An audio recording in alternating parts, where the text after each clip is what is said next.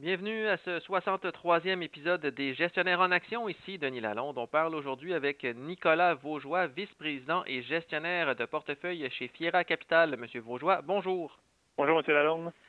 On parle aujourd'hui des prévisions 2021 de Fiera Capital. Vous avez produit votre document cette semaine et j'aimerais qu'on commence d'abord par vos prévisions de croissance économique pour l'an prochain. À quoi on peut s'attendre exactement? Donc, euh, pour l'année 2021, on est très constructif, justement, dans le, papier qu'on a publié cette semaine.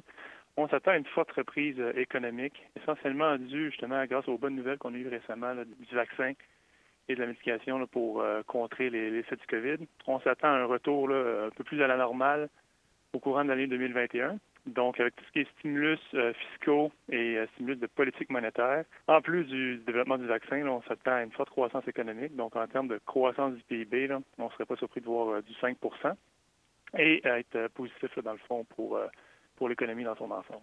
Donc, 5% c'est pour la croissance du PIB au Canada, aux États-Unis ou un peu plus globalement?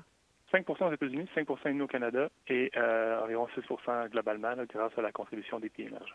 Et si on parle maintenant des devises, euh, le dollar canadien qui se négocie actuellement aux environs de 78 cents en devises américaines, est-ce qu'on peut s'attendre à une hausse du dollar canadien en 2021 ou plutôt à une baisse?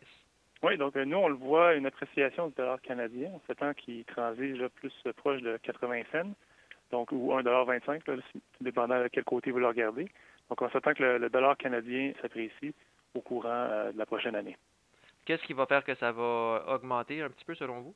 Le fait qu'on pense que bon, les matières premières devraient euh, améliorer leur prix, donc croître. Donc, on parle du pétrole, on le voit à un niveau de 50 aussi les autres matériaux qui devraient être bénéfiques pour, euh, pour le Canada dans son entier. Quand on regarde la devise, puis dans nos modèles, on trouve que le dollar canadien est sous-évalué. Donc, on pense que le dollar canadien devrait continuer à s'apprécier courant 2021. Donc, on parle d'un mouvement de 77 à 80, donc c'est pas euh, une appréciation rocambolesque, mais quand même, on pense que le dollar canadien devrait être plus fort au courant de l'année prochaine. Et si on parle maintenant des titres à revenu fixe, évidemment, ce n'est pas une période faste en raison de la faiblesse des taux d'intérêt, les taux qui devraient rester au, à zéro ou près de zéro jusqu'en 2023. Dans ce contexte-là, à quoi on peut s'attendre du côté, entre autres, du marché obligataire? Côté marché obligataire, on s'attend que bon, les banques centrales devraient rester sur les, lignes de côté, donc ils ne devraient pas bouger au courant de l'année 2021. Toutefois, avec la croissance économique qu'on prévoit et on voit l'inflation retourner à 2% on s'attend à voir euh, des taux plus hauts dans la partie de 10 ans et 30 ans de la courbe de taux d'intérêt. Donc, on ne serait pas surpris de voir des taux plus hauts de 50 points de base, donc 1,5 Donc, actuellement, au Canada, on est à 75 points de base. On les verrait à 1,25 donc, en termes de rendement absolu pour un mandat univers obligataire pour l'année 2021, on s'attend que ce soit négatif au cause de l'effet de la, variation des taux. Et quand on regarde un mandat unitaire euh, obligataire canadien, avec la grande durée qu'il y a et les écarts de crédit qui sont rentrés beaucoup, il n'y a pas vraiment de jeu. Et comme vous l'avez dit, les, taux sont très bas. Donc, une hausse de taux d'intérêt euh, un peu plus à long terme va avoir un impact négatif sur le prix des obligations. Donc, euh, on s'attend à avoir des rendements négatifs du côté obligataire en 2021. Et si on parle maintenant des marchés boursiers, on sait que la bourse canadienne et la bourse américaine ne sont pas pondérées de la même manière. À quoi on peut s'attendre comme rendement du côté du marché boursier canadien l'année prochaine?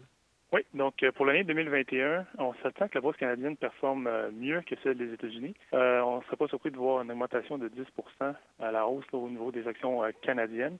Euh, mené surtout par les, composantes plus type valeur, donc le secteur financier et énergétique de la bourse canadienne, qui devrait bénéficier de ce marché-là. Aux États-Unis, on s'attend à avoir de la croissance au niveau des bénéfices, mais il y a beaucoup déjà de bonnes nouvelles d'anticiper dans le marché.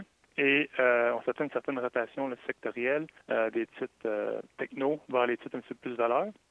Ça va certainement avoir un impact et on s'attend davantage au côté US à une hausse de peut-être 3-4% euh, en dollars US. Euh, selon nous, il n'y a pas beaucoup de potentiel à la hausse au niveau des actions US. Euh, Mais on est constructif au Canada. Et si on veut regarder plus à l'international, selon nous, le côté pays émergent devrait être une bonne année en 2021 pour, pour les pays émergents aussi. Est-ce que vous avez une perspective de rendement pour les actions des marchés émergents? Selon nous, ce serait en, haut de 10% au courant de l'année 2021. Merci beaucoup, M. Vaugeois. Ça fait plaisir.